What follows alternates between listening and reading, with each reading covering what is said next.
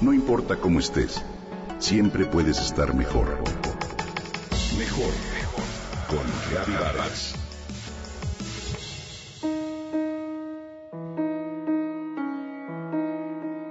Señora, su niña tiene TDAH.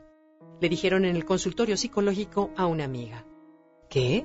Fue lo primero que ella preguntó al no conocer este término médico que significa trastorno por déficit de atención con hiperactividad. El TDAH es un trastorno de conducta que aparece en la infancia y por lo general se diagnostica a partir de los 7 años de edad, aunque en ocasiones puede realizarse un diagnóstico precoz. Es un aumento de actividad física, impulsividad, dificultad para mantener atención durante periodos de tiempos específicos. Es un trastorno de comportamiento bastante frecuente que afecta entre el 8 y el 10% de los niños en edad escolar. Un niño con este padecimiento actúa sin pensar, por lo general manifiesta un comportamiento hiperactivo y tiene algunos problemas de concentración.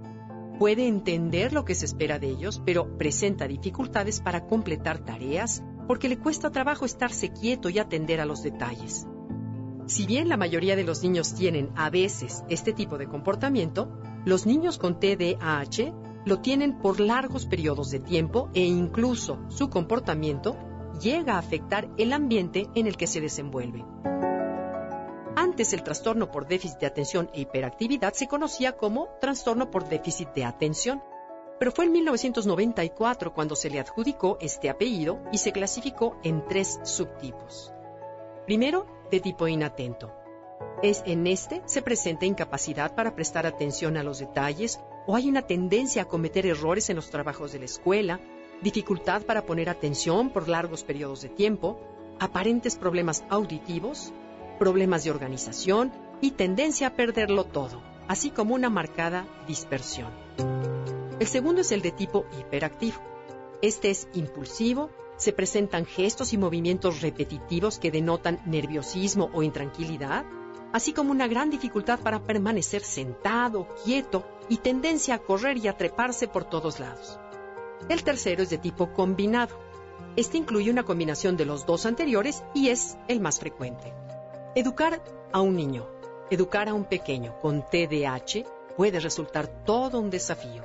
Lo importante es darse cuenta de que los niños que padecen este trastorno no se portan mal a propósito, sino que tienen algunas dificultades para controlar su comportamiento y a veces requieren llevar un tratamiento médico o conductual.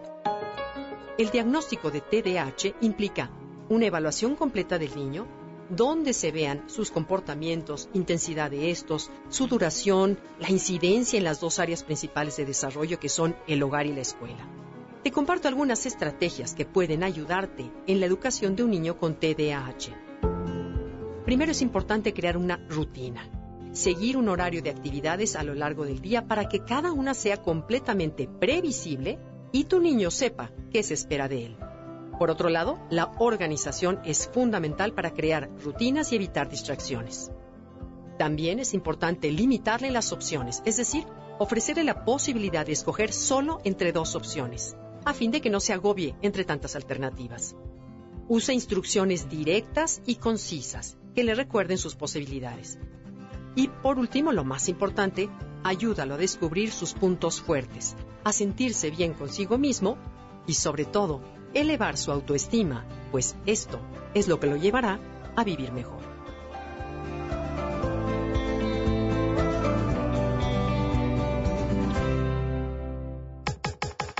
Comenta y comparte a través de Twitter. Gaby-Vargas.